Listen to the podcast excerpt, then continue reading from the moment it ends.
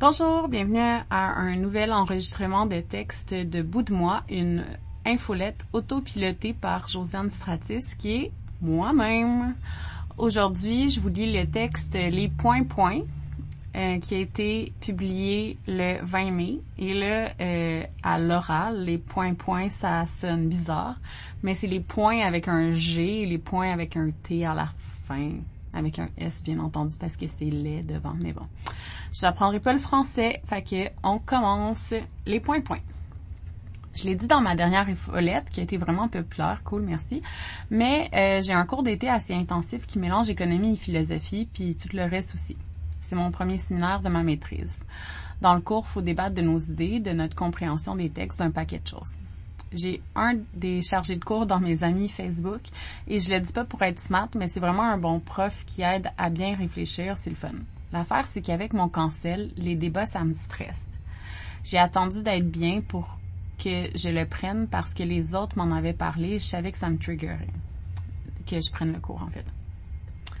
Je vais bien, je vais mieux. Je suis dans mon cours d'été, je participe, je ne, je participe beaucoup à la non-surprise de personnes qui me connaissent dans la vie. Là, il faut le faire, mais genre, j'aime vraiment ça parce que j'aime la matière. Le truc, c'est que dans les débats que j'ai, que j'ai eu, dans les idées que j'ai défendues dans ma vie, je suis allée fucking trop loin. Je parlais avec une amie mercredi soir et je disais, tu sais, quand tu as grandi à te faire détruire par des mots, je te garantis que tu emmagasines toutes les stratégies pour détruire une personne à ton tour. Que ce soit comme façon de te défendre ou parce que c'est comme ça que tu as appris à te chicaner. Pour gagner, la personne doit pleurer et se retirer. C'est de même qu'on gagne.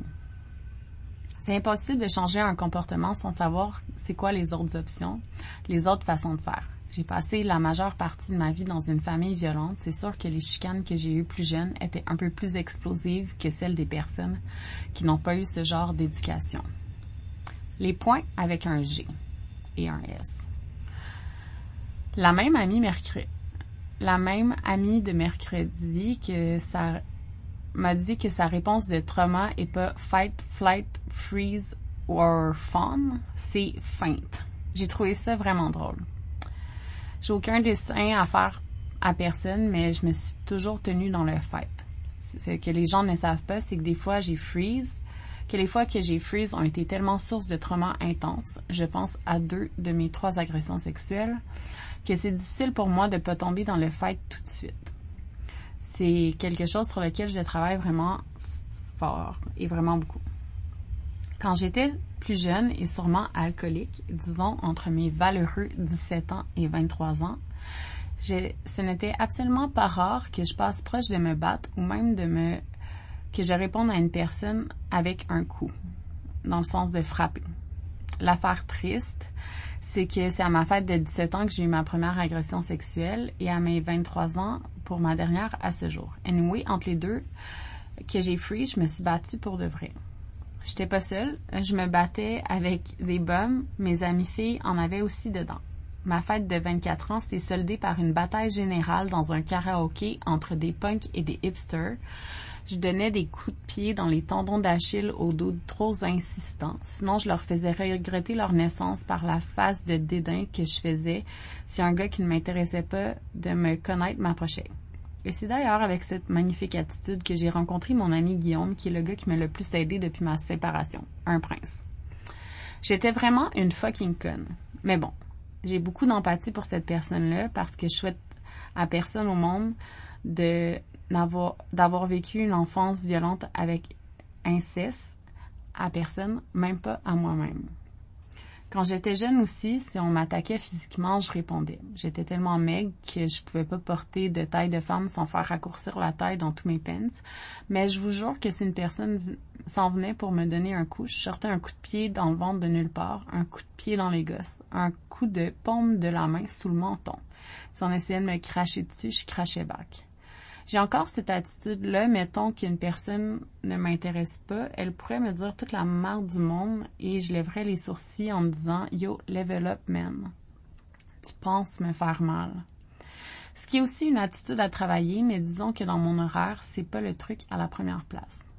Tout ça pour dire que si on te frappe à la maison, tu peux pas répondre parce que la personne est trop grande comparée à toi.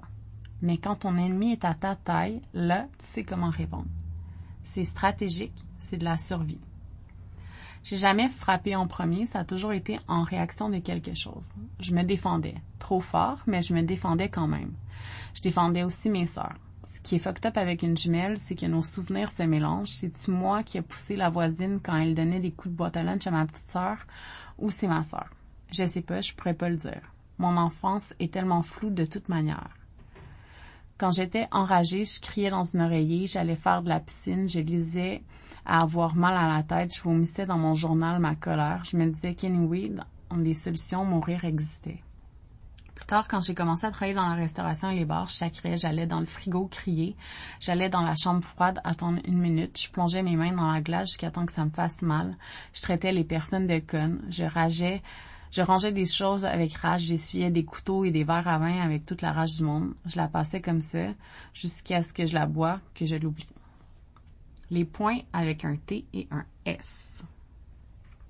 Je suis en train de lire un livre qui se nomme Conversation with People That Hate Me de Dylan Marron qui est magnifique parce que c'est tellement proche de comment je pense la vie maintenant. En gros, il remet en question nos façons de faire dans le monde de l'Internet, principalement parce qu'il a fait ces trucs-là lui aussi.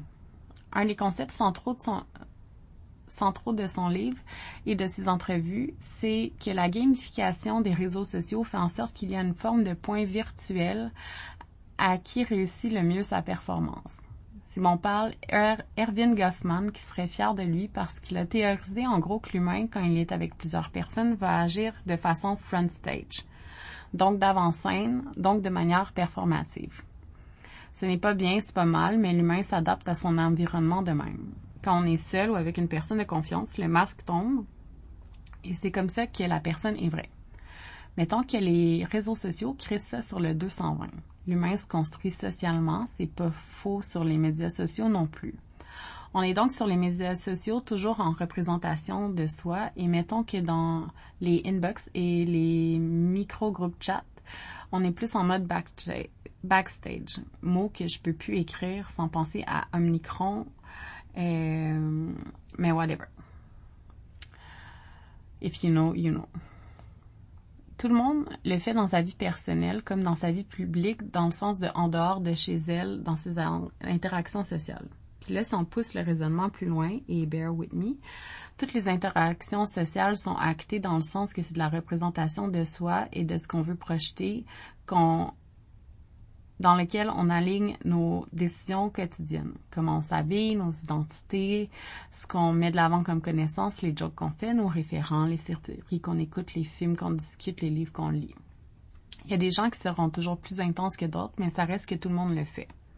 La plus grande preuve est comment vous adaptez, comment vous avez adapté votre vie pendant la COVID à rester chez vous versus maintenant que vous recommencez à sortir euh, toute la gang et revivre. Fait que je vais lire tout de suite en français la citation. Euh, ça va être mieux pour tout le monde. Euh, pour Goffman, la gestion des impressions n'est possible que si l'auditoire est en phase avec la perception que la personne a d'elle-même. On revient au point. Dans mon séminaire de maîtrise, en ce moment, la participation est notée. C'est pas ça qui me motive à participer, mais c'est quelque chose que je garde en tête. Je garde aussi en tête la pancarte avec mon nom inscrit dessus, le fait que tout le monde a Internet sur son téléphone je veux une bonne note, je veux être capable de m'inscrire au doctorat et j'ai commencé ma maîtrise en choc post-traumatique, ce qui ne donne pas la meilleure moyenne du monde. Bref. Au premier cours, il fallait se présenter à la classe. J'ai dit mon nom, mes études. J'ai dit à la blague que j'avais fait mon bac à l'UCAM parce que je suis à HEC. J'ai parlé de mes études supérieures en communication, de mon DESS en journalisme fini et que là, je m'intéresse aux secondes mains et sa perception, sinon aux infolettes. J'ai pas parlé de mon cancel, évidemment. J'ai pas le goût que ça teinte ce que les gens pensent de moi, de mes réactions, qu'ils me google. Il vient un peu aussi de, il vient un peu de là aussi le disconnect dans le cancel.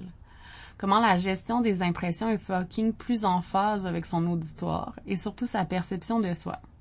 J'ai toujours été en réaction de, pas la personne qui mettait le feu pour mettre le feu. Mais les points, ils sont toujours là dans la participation dans la société, que ce soit sur Internet ou ailleurs. Tout le monde a déjà connu une personne qui adapte son accent à celle d'un autre. Ce qui est fucking intense dans un, ou une personne qui est fucking intense dans un souper en prenant toute la place.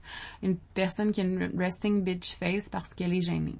Le monde, c'est complexe, mais quand l'auditoire est grand, le monde devient des personnages et de cette façon-là, ils participent à se déshumaniser un peu. Mais quand tu es bon ou bonne pour te battre, c'est un skill qui te suit partout. Je le dis souvent, je me chicanée avec du monde et je transformais ça en spectacle, des vrais spectacles avec du monde qui regarde, qui donne des points en likant les commentaires, en disant, je suis juste là pour suivre ce qui se passe chaque like, chaque commentaire, chaque inbox pour me dire je peux pas commenter parce que ma job, mais girl, tu as rip l'autre personne. Puis à un moment donné, comme tout le monde, le personnage a pris le dessus. Je pense, dans le sens que la performance était tellement tout le temps là que c'est encore difficile pour moi de différencier les choses que j'aime faire pour de vrai de celles que j'aime pas. C'est triste, je pense. Genre, je dois tout retester, voir si ça me rend heureuse ou pas. Anyway, j'en avais des points sociaux partout. Avant la pandémie, une fille que je connais pas tant que ça m'a dit qu'elle était contente de pas être mon ennemi. Pas je suis contente d'être ton ami, je suis contente de pas être l'autre bord. C'est quand même une phrase qui continue de m'habiter.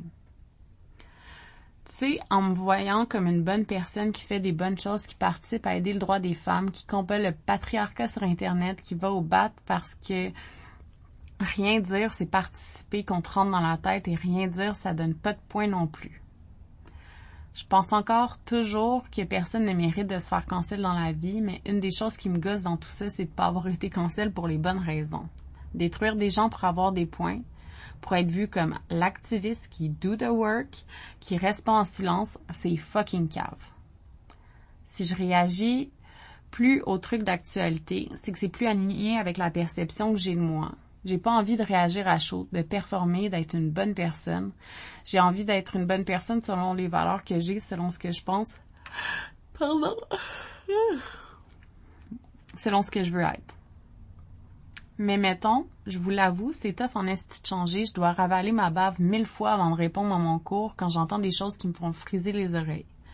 J'ai de la misère en esti de pas dire que je trouve ça vraiment cave le monde qui savent pas, qui ont dix pieds d'avance, sur les autres, puis que la moyenne du monde a un salaire de marde, pas le temps de penser à la révolution parce qu'ils sont en train de compter leurs scènes pour faire leur épicerie.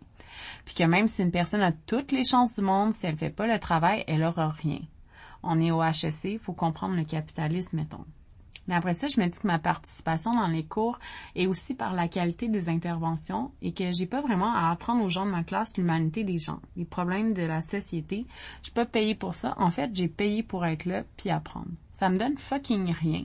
Comme ça me donnait personnellement rien avant et comme ça continue de rien donner à personne sauf être toujours sur le bord de tomber parce que tout le monde se watch. J'ai la brique de son travail à Goffman chez moi et je l'ai travaillé une session complète, mais je me souviens pas s'il a dit à un moment donné que c'est fucking fatigant de toujours être en représentation de soi.